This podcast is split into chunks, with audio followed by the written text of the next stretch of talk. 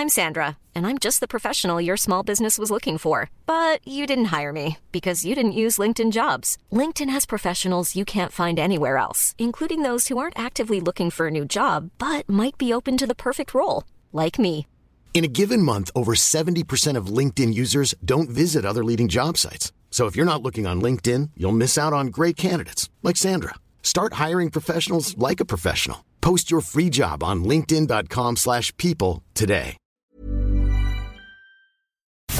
Especialista en medicina antiedad y medicina mente-cuerpo. Reconocida nutrióloga funcional, conferencista y escritora a nivel mundial. Ella es Natalie Marcus. Este es su podcast. Y en cada episodio aprenderemos a resetear, reparar y regenerar. Aquí comienza las tres R's de Natalie Marcus. Nuevo de las tres R. Siempre podemos reparar, resetear y regenerar nuestro cuerpo y nuestra vida. Y para eso tengo un testimonio y un invitado muy especial, Moishe o Moisés David Sandler, un empresario muy importante en nuestro país que se ha dedicado a ser consejero del banco de BBVA por más de 10 años.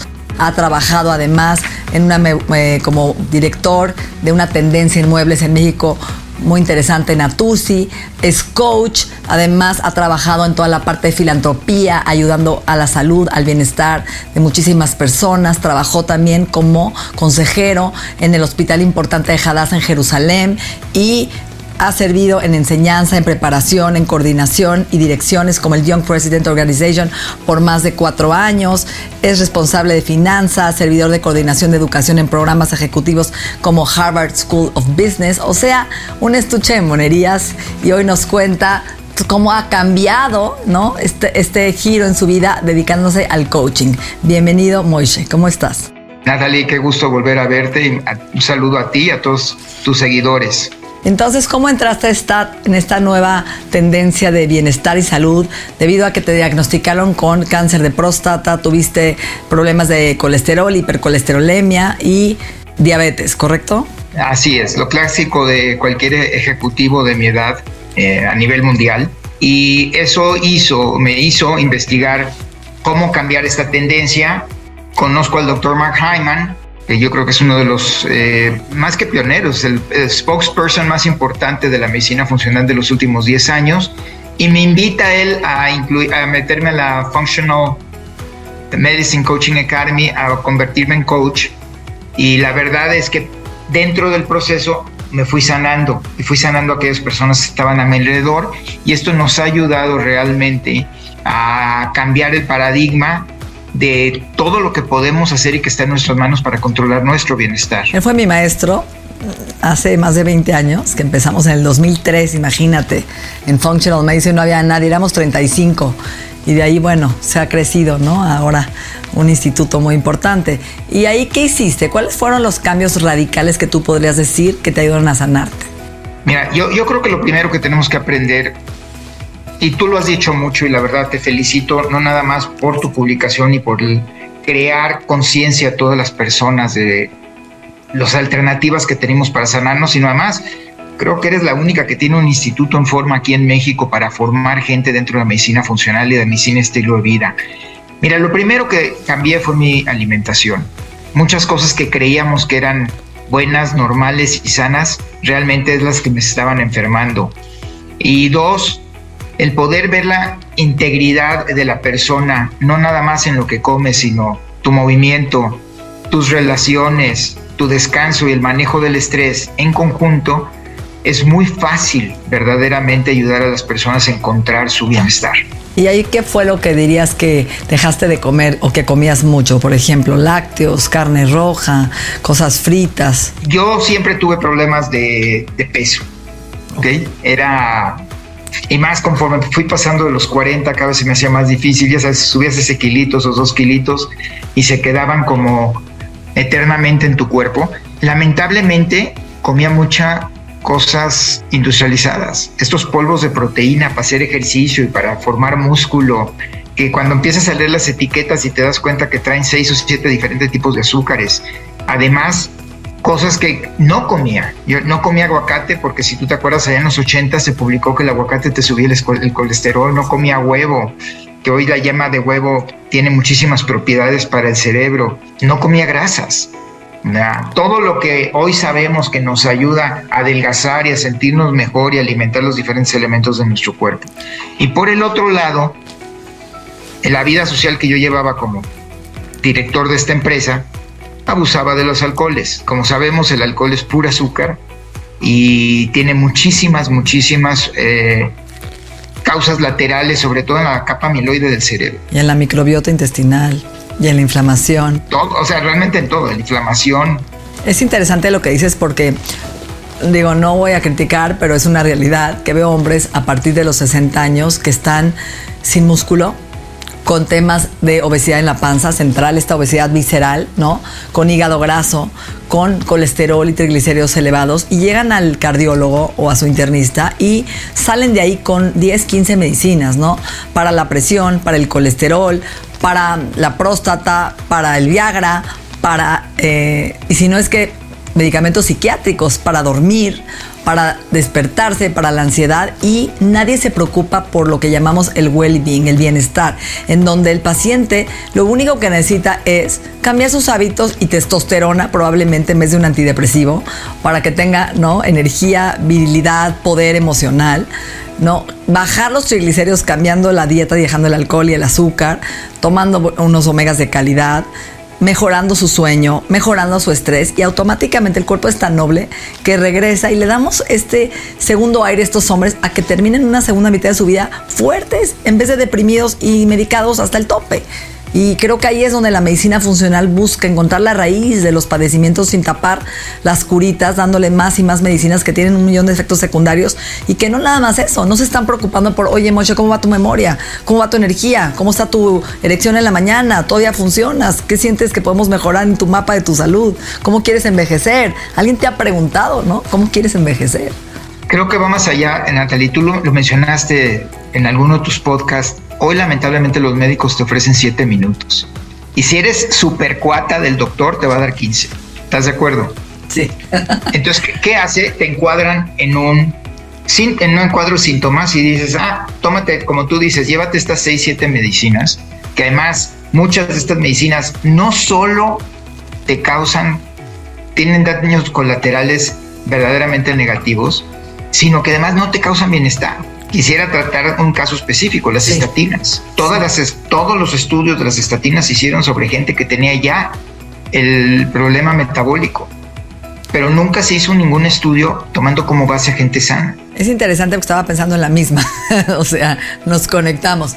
Y las estatinas son estos medicamentos para la gente que nos está escuchando famosos, que es el Lipitor, el Crestor, el Vitorin, que yo creo que es uno de los medicamentos más vendidos en el mundo para inhibir ¿no? la producción de, desde el hígado de colesterol. ¿no? Eh, el, tema es que nuestro cerebro es colesterol, 60%. Entonces, cuando yo estoy tomando un medicamento este, en este nivel, estoy robándome también el colesterol cerebral, lo cual me va a afectar a mi memoria. Por otro lado, la base del colesterol es la plataforma para producir hormonas sexuales. Entonces, voy a tener una inhibición en mis niveles de testosterona y progesterona que también van a repercutir en mi cerebro y mi energía por estar suprimiendo esta producción no tan importante. Entonces, y hay estudios que demuestran que aunque tomes estatinas, no baja tu riesgo de infarto. Hay otros factores como inflamación, homocisteína, que son igual o más importantes, ¿no? Que tampoco miden los cardiólogos. ¿Cuántos de nosotros nos miden la homocisteína en sangre? El estudio que tú mencionas dice que necesitan mil personas tomar el Lipitor, las estatinas o el Crestor o el Vitorin para que una sane. O sea, simplemente el 1%. Entonces ya desde ahí los porcentajes están mal. Y sí, te confirmo porque llevo una, tengo un antecedente muy científico que es que la, la medicina número uno de venta a nivel mundial son las estatinas. Y se depletan, perdón, tu coenzima Q10, ¿no? O sea, sí es capacidad de hacer energía en la mitocondria. Que de hecho en Europa no te venden estatinas sin Q10, ¿eh? va de la mano. Es obligatorio, ¿sabías? En Europa. No, dime, no, no conozco los protocolos todavía europeos muy bien, conozco las investigaciones, más en lo que yo me, me enfoco. Y esto me trae a un tema que quería compartir contigo porque me interesa mucho tu opinión, ya que a ti te considero una de las personas que más han estudiado, que más años tienen en esto en México y que además has utilizado la suplementación y la medicina funcional para apoyar a personas que sufren de cáncer. Si te acuerdas, te lo mencioné cuando nos vimos libremente ahí en el, en el Congreso de Monterrey. Me están cayendo muchísimo paciente a mí ahorita, de 35 años de edad a 40 años de edad, ya con cánceres sumamente agresivos, o sea, metástasis de melanoma al cerebro, ¿no? Al cerebro, o metástasis de cáncer de colon, que antes no sucedía en las mujeres de 35 años, al perineo. Es interesante porque yo veo también mucho cáncer de estómago, mucho cáncer, lo que tú dijiste de esófago, ¿no? Y, yo, y yo, creo que a qué se debe. ¿Crees que cuáles son tus disparadores de, del cáncer? ¿Qué dirías hoy, no? Yo la investigación que me ha llevado, me, me regresé a 1924, una investigación que causó el premio Nobel, la del doctor Otto Warburg, que recibe cuando él descifra que la mitocondria es la primera que se altera en la normalidad de la célula cuando tienes una célula cancerosa. Y por eso le dan el premio Nobel. Estamos hablando hace casi 100 años. Entonces tenemos que ir a buscar los orígenes del cáncer y te encuentras con que hay tres componentes principales. La primera es la genética. Y todos traemos un gen de cáncer que lo que queremos, como tú dices tú, es evitar que a, través de la epigenética que no se dispare. La segunda es la metabólica, que ahorita quiero hacer un comentario al respecto. Y la tercera, hay señales anormales tempranas que si nosotros las midiéramos, podríamos evitar a que una manifestación de una metástasis de un cáncer de colon sea tan aparente demasiado tarde y algo que pudiéramos medir y que yo creo que tú en tu instituto tú sí lo puedes medir, que es la cantidad de oxigenación en la mitocondria de algunas células. Se mide más bien también el estrés oxidativo en la mitocondria, ¿eh? Exactamente, el, el famoso mitocondria. Así se llama la prueba en Estados Unidos. Exacto. Entonces, si nosotros podemos ahorita enseñarle a los jóvenes de 30 años que todo esto que están comiendo, y todos, bueno, tú y yo tuvimos 30 años y a lo mejor también quemábamos la vela de los dos lados, ¿no? Y te querías ir de pachanga todo el fin de semana, irte en vivo en la mañana y luego cuidar niños, si ya tenías niños a esa edad, y irte a trabajar y agarrar todo el estrés y mandabas comprar la hamburguesa rápida para comer en la oficina o si salías de viaje te comías lo que podías comer en el aeropuerto. El conjunto de todo esto, más la alta exposición a químicos que tenemos, hoy los alimentos que están altamente eh, tóxicos por todos los pesticidas y todos los fertilizantes químicos que se tienen que utilizar porque ya depletamos la tierra de todos sus nutrientes, yo creo que esta combinación ha hecho que hoy estamos creciente, un creciente porcentaje en niveles de cáncer en edades que no existían. En Bienesta, somos un grupo de especialistas enfocados en la prevención y te ayudamos a diseñar un mapa de bienestar con dietas de vanguardia Visítanos en bienesta.com. Estás escuchando Las 3 R's, un podcast de Natalie Marcos.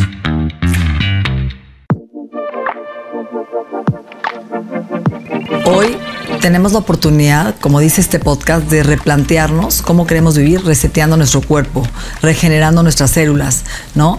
removiendo lo que nos inflama y lo que nos hace daño. Y es todo un mindset, Moishe, porque hoy estamos invadidos de suplementos que, que, no están hechos de buena calidad, de alimentos con pesticidas, fertilizantes, hormonas, ¿no? Un mundo tóxico, un planeta tóxico, relaciones tóxicas, redes sociales tóxicas. Y los jóvenes más traen una presión social impresionante en donde hoy, ¿no? tienes que ser buena mamá, pero buen empresario, pero buen papá, pero ir al kinder de tus hijos, pero comer sano, pero hacer ejercicio, pero meditar, pero... Y yo creo que toda esa presión también aunado a la toxicidad de todo lo que estamos viendo, está haciendo que somaticemos muy pronto y muy rápido. Y el cuerpo dice, yo ya no tengo tiempo. ¿Y, ¿y qué empiezo a desintoxicar primero? ¿No? El plomo del medio ambiente o el mercurio del salmón que me estoy metiendo en el sushi o la radiación del celular y la computadora o, ¿no? O la luz chafa que estoy viviendo adentro de la oficina todo el santo día, ¿no? O, ¿no? Y no tengo tiempo de comer frutas y verduras y las que como están contaminadas. Y yo creo que más allá de la comida, porque sí creo que la comida es muy importante, mi experiencia con cáncer, más allá de, de verdad de los pesticidas, creo que es la intoxicación emocional que estamos viviendo. No sé tú, siento que cuando hablo con alguien con cáncer en mi oficina y le pregunto, ¿eres feliz? ¿Te gusta lo que haces? Este, si te fueras a vivir una isla, esa es una pregunta que hago. Si te fueras a vivir una isla, ¿a quién te llevarías? ¿Y qué harías en esa isla si no tuvieras ese deber ser, esa obligación en tu vida? Y ahí contestan nada de lo que están haciendo hoy en su vida. O sea, ni a la pareja. Ni a la pareja. La pareja la dejan, güey. Me llevan a mí antes, ahí sí. Oye, pero no, ¿cuántos de nuestros clientes o pacientes no llevan una relación mucho más íntima con nosotros que con sus mismas familias? Y nos dicen cosas a las cuales no comparten ni siquiera con las personas que los rodean. Hay otro factor que a mí me gustaría traer sobre la mesa y hacer a la gente conciencia, porque tú lo haces extraordinariamente bien, pero no sé si entre los dos si recibimos, si uno de nuestros reels alcanza a tener un, millón de vistas, no sé qué tanto afecta, afecto tenga en la gente, pero yo quisiera invitar a todos los que nos escuchan a que ellos mismos hasta se cuestionen esa labor del doctor que llegue y te dice, tienes esto, tómate esto y ya te vas a curar en dos semanas. Porque estaba viendo en el casualmente asistí al congreso del doctor Perlmutter de prevención de Alzheimer, pero se, se presentó una estadística que me dejó frío. 50% de los oncólogos hoy siguen tratando el cáncer con los mismos protocolos que se trataban hace 20 años. Wow, qué trauma. Qué trauma porque fíjate, te das cuenta que la quimio es un veneno, ¿no? Y que la quimio mata lo bueno y lo malo y que no hablan de alimentación, no creen que el azúcar alimenta las células de cáncer, siguen burlándose de nosotros cuando hablamos de ese tema, siguen sin hablar de inflamación celular por, los alimentación, por la alimentación y el estilo de vida, no lo mencionan en su protocolo, ¿sí? no hablan de antioxidantes, no, los antioxidantes están prohibidos, no tomes ningún suplemento para cáncer. Y los entiendo, te voy a decir por qué. Porque están educados de la vieja escuela de la farmacéutica, en donde la clínica Anderson tiene un protocolo. Si yo tengo cáncer de colon, el protocolo para que funcione son 20 quimios y dos radiaciones. Ninguna variable. No me muevas, Natalie, nada y no me cambies nadita, porque entonces yo no sé si eso va a alterar mi protocolo y entonces ya no sé a quién culpar. Así es. Es un muy cuadro y muy rígido el protocolo, ¿no? Hasta, hasta que el paciente está muriendo y ya no le funciona, entonces ya puedes darle lo que quieras, que ya no llega ya, los metes a los protocolos de investigación. Pero acabas de decir algo que es fuertísimo en la medicina. O sea, yo como doctor no tengo a quién culpar.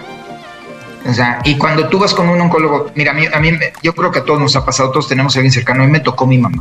Mi mamá se murió de la quimioterapia. ¿Y cómo me di cuenta? Porque la noche anterior estoy con ella en el hospital, está muy bien, al día siguiente de la mañana se me muere en los brazos y a la hora que voy a pagar la cuenta veo que le pusieron una dosis de quimioterapia extra esa noche. O sea, ¿quién autorizó? Porque él, cuando enfrenté al doctor y le digo, doctor, ¿cómo? ¿Por qué? Y dice, ah, es porque yo te estaba seguro que con eso iba a revivir a tu mamá. Y dije, pues, salvo que se sienta algunos dos, este, no quiero mencionar a ninguno para no ofender ni una religión, pero revivirla ahorita va a estar muy difícil. Ok, y esto nos trae Fíjate, te quiero compartir con tu auditorio dos ejemplos. Sí. Al mismo tiempo me llegaron una paciente con metástasis de cáncer de colon al estómago y otra con metástasis de cáncer de colon al pulmón. La del estómago siguió todos los protocolos de medicina funcional. Sí agarró quimioterapia y sí tomó algunas cirugías. Sí, sí. siguió las indicaciones de su oncólogo, pero su oncólogo fue abierto a tratar inclusive con William Hoff y hablaron con de la respiración y hablaron muchísimas cosas. El otro caso, cuando le mandamos una dieta antioxidante, baja en índice glicémico, y le dijimos que hiciera movimiento, te voy a decir las instrucciones que me mandó a decir, dígale a su amigo que usted tiene que comer azúcar porque si no se me va a desnutrir y se va a morir y se me va a bajar de peso y no me haga movimiento, no haga ejercicio porque va a bajar de peso. Te puedo decir que a los dos años la primera está ya en remisión completa, la segunda ya falleció. Es muy fuerte, es muy fuerte romper estos paradigmas, pero creo que hoy a través de estos podcasts, a través de las redes sociales, también tenemos la ventaja de que la gente tenga un poquito de sentido común, ¿no? Y empiece a escuchar y empiece a conectarse y a leer. Hoy sabemos que finalmente cuando te hacen un PET scan te meten glucosa para que pinte y descubran, ¿no? Dónde están los tumores y dónde está la actividad tumoral. Entonces, ojo con hablar que el azúcar, ¿no? La necesita la, energía. La energía viene hoy, se sabe que viene mejor de la grasa que de la glucosa. Si hablamos en la dieta cetogénica en cáncer y el cerebro en Alzheimer, el cerebro está tan dañado que lo que requiere es una nueva fuente de energía y una fuente de flexibilidad metabólica a partir de las cetonas para que el cerebro funcione, que ya no la glucosa nada más lo inflama y lo daña. ¿no? En esta placa amiloidal. Entonces, ojo, ojo con creer que necesito azúcar como energía, porque hay muchas fuentes de energías importantísimas en el aguacate, en las nueces, en el aceite de oliva, en el MCT oil, ¿no? Y en, el ayuno intermitente, cuando el cuerpo se limpia en cáncer. Yo he tenido casos de remisión con el ayuno intermitente en cáncer. ¿Por qué? Porque el cuerpo al no darle de comer y hacer ayunos, ¿no? Hay una clínica, por ejemplo, en Cleveland donde les dan tres semanas de ayuno y a las tres semanas no hay tumores del linfoma del Hodgkins. O sea, entonces cuando el cuerpo le das ese descanso, en vez de estarlo alimentando todo el santo día, el cuerpo ¿qué hace? Entra en la famosa autofagia, limpia las células, recicla la basura celular, apaga tumores, ¿no? Entra en otro metabolismo diferente, inhibe la angiostatina y ¿qué hace?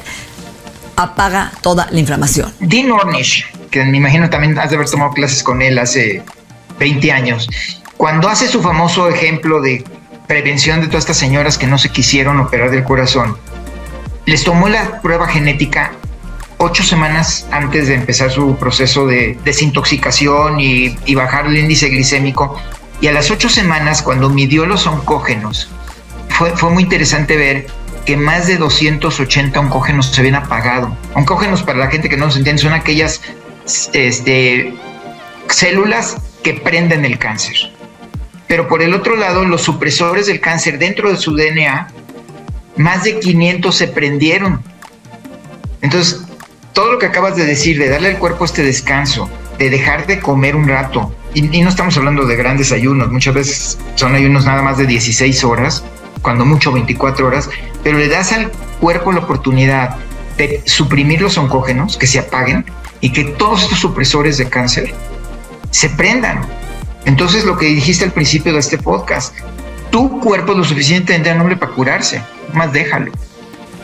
Es, increíble. Y no estoy hablando mal de los oncólogos. Yo tengo muy buenos amigos oncólogos, aclaro, ¿eh? con los que trabajo de maravilla, ¿sí? Y que hoy, de hecho, voy a hacer un, voy a trabajar en un consejo con un, el presidente de oncología, un, hombre muy importante que pronto lo voy a entrevistar, que ayudó a una paciente mía con cáncer de ovario y que aceptó todo y que hoy está a favor, ¿no? Y creo que cada vez hay más médicos abiertos también a esto, ¿no? No vamos a extrapolar esta información. Simplemente queremos que la gente que está aquí escuchando se concientice y, y esté abierto a otro tipo de ayuda. Y también yo no me peleo con la quimio, yo juego a favor de la quimio. Si te van a dar quimio, te voy a proteger con la quimio para que no te dé herpes, para que no te dé aftas, para que no te dé cándida, para que no te dé neuropatía y ayudar a que tu cuerpo se desintoxique de la quimio y subir tu sistema inmunológico para cuidarte y proteger tus células de la quimio también, ¿no? Entonces yo creo que no es ni tan tan ni muy muy. Creo que también hay que hablar del equilibrio y de que somos gente abierta, que estamos estudiando, ¿no? ¿Qué es lo mejor a favor del paciente? Y escuchar al paciente. Pero hablando también de un tema, Moishe, que me preocupa es la toxicidad emocional. Yo tuve un paciente con cáncer de ovario, perdón, con cáncer de cerebro, un amigo mío muy querido, y eh, llevaba en una dieta keto un año, había bajado mucho de peso, estaba haciendo el ayuno, sus suplementos, su metformina para cáncer, un nuevo eh, medicamento para cáncer, eh, Oncogen, que vienen como cuatro antibióticos, y nadie le había tocado la parte emocional, ¿no? Esta mujer de Miami maravillosa en, dieta cetogénica para cáncer y le pregunté yo a él, oye, ¿por qué te quieres curar? ¿Por qué quieres vivir? Y se quedó helado, ¿no? Y me dijo, híjoles, nadie me había preguntado esto, ¿no? le dije, a ver, a ver, a ver, ¿para qué estás haciendo tanta quimio y tanta eh, operación del cerebro y tanta dieta cetogénica y no comer nada y ayuno si no sabes si quieres vivir?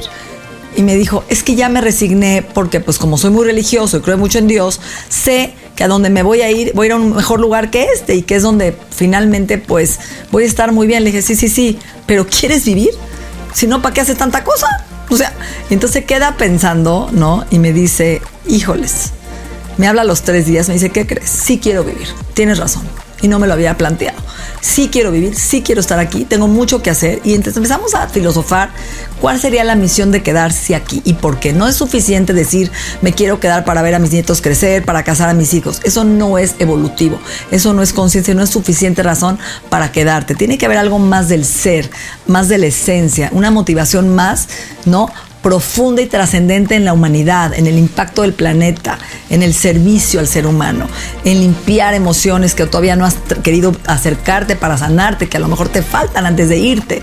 Y tienes que entrar en esa oscuridad, ¿no? En donde hoy puede ser un disparador de ese cáncer el no perdonarte, el no perdonar a tus papás, a tu marido, perdonar tu divorcio, perdonar tu infidelidad, perdonar un montón de que estamos cargando, que el cuerpo también nos está hablando. Entonces, creo que son dos cosas interesantes como coaches, como médicos o nutriólogos, que es nuestro rol llegar a esas orillas, esos rincones de oscuridad y traerlos a la luz sin culpa y sin juicio para que la gente se sane. ¿Qué opinas? bueno, tú sabes que nuestra matriz funcional, que es con lo que realmente trabajamos, tratamos de identificar todas estas áreas en la vida de nuestros y le dedicamos, lo sé que tú lo haces y yo lo hago, la primera cita con cualquier cliente o paciente, estamos hablando de dos horas de investigación donde nos volvemos el Dick Tracy de, de la salud y de los antecedentes y lo que dijiste tú, los disparadores, las emociones, todo el soporte social que tiene la persona y la verdad, qué bueno que trajiste ese tema ahorita, porque hay mucha gente que no se cura. Tan sencillo porque no perdona un pleito que trae con su hermana. Digo, lo doy como un ejemplo, pero he visto casos de cáncer críticos, crónicos, simplemente por dos hermanos, porque uno está peleado con el otro. ¿Cómo te gustaría terminar este podcast? Dejan decir algo. ¿Qué te gustaría ¿no? que la gente que nos esté escuchando se lleve hoy? Mira, yo creo que hoy las personas no entienden la labor tan grande que está haciendo el health coach. O sea, creo que tú has hecho una gran labor entrenando muchísimas gentes en lo que es asistencia de salud.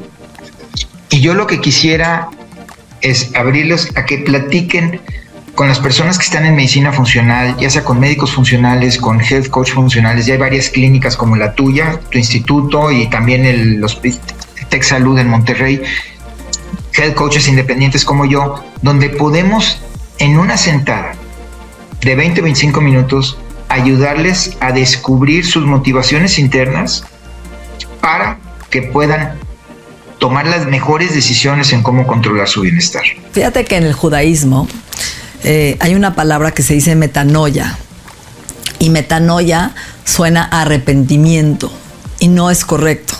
Metanoia es cambio de dirección.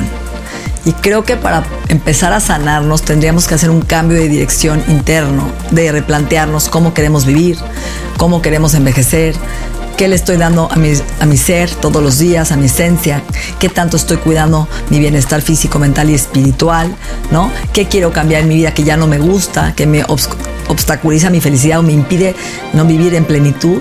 Y cuando hacemos esos cuestionamientos tan importantes, podemos tener una metanoia de salud y bienestar, ¿no? Totalmente, y eso te lleva a otro campo que es el campo espiritual. Y sí quiero clarificar, espiritual no, no significa necesariamente religioso, religioso, sino esta conexión con tu yo interno y que eres capaz de entrarte a esos abismos negros que acabas de mencionar y que te diga, ¿por qué estoy aquí? ¿A quién me llevaría conmigo? ¿Con quién quiero estar? ¿Y quién me está quitando esa energía positiva que necesito para yo tener una mejor calidad de vida? Pues podremos seguir platicando tú y yo un buen rato. Gracias por compartir tu experiencia, gracias por compartir ¿no? toda esta sabiduría de a través de tantos años, que además yo creo que cuando lo haces contigo lo puedes compartir, cuando lo haces tuyo, y esa es la parte que me gusta de ti, ¿no? Que es parte de tu filosofía de vida y que hoy estás en esta línea, ¿no? En esta alineación de este proceso de poder transmitir y transmutar a toda la gente que te rodea. Muchísimas gracias. Nuestra mente y nuestro cuerpo se han transformado. El proceso continúa en la siguiente entrega de las 3 R's. Agradecemos la confianza de Health Addiction, el Instituto en Salud Funcional Mente Cuerpo y Bienestar. Las 3 R's, un podcast de Natalie Marcos.